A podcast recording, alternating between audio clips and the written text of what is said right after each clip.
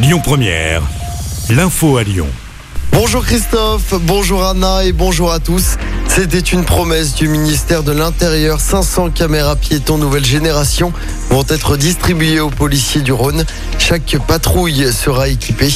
Emmanuel Macron s'est engagé à équiper chaque policier d'ici l'an prochain et chaque voiture d'ici 2023. Lyon, comme beaucoup d'autres villes, peine à recruter des agents municipaux. Pour rendre ces métiers plus attractifs, la municipalité lyonnaise apporte une revalorisation des salaires à hauteur de 6,6 millions d'euros. Les policiers municipaux et les auxiliaires de puriculture sont les deux métiers les plus impactés par cette revalorisation. Une manière de les rendre plus attractifs. Selon Grégory Doucet, maire de Lyon, on l'écoute. Parce que ce sont deux filières, deux métiers sur lesquels nous avons euh, particulièrement des difficultés euh, à recruter. Euh, on a besoin de rendre ces métiers beaucoup plus attractifs, donc c'est ce qu'on fait, notamment avec la, la, revalorisation de la rémunération sur ces deux filières en particulier pour les catégories C prioritairement.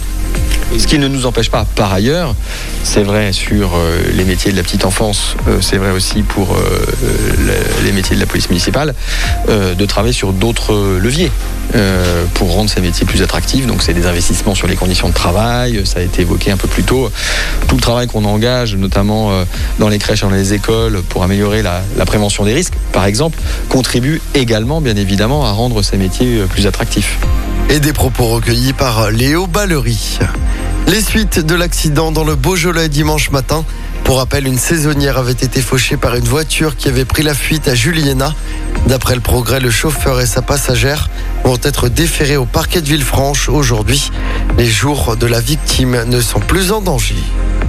Deux moines interpellés près de Lyon la semaine dernière. Ils sont soupçonnés d'avoir voulu mettre le feu à des antennes relais à Saint-Forgeux et à Ancy.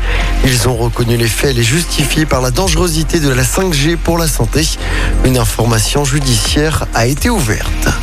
Après 20 mois de restrictions, les États-Unis vont rouvrir leurs frontières aux voyageurs européens et britanniques totalement vaccinés contre le Covid. Les vols reprendront début novembre. L'annonce a été faite hier par la Maison Blanche. Et puis en football, à suivre ce soir l'équipe de France féminine.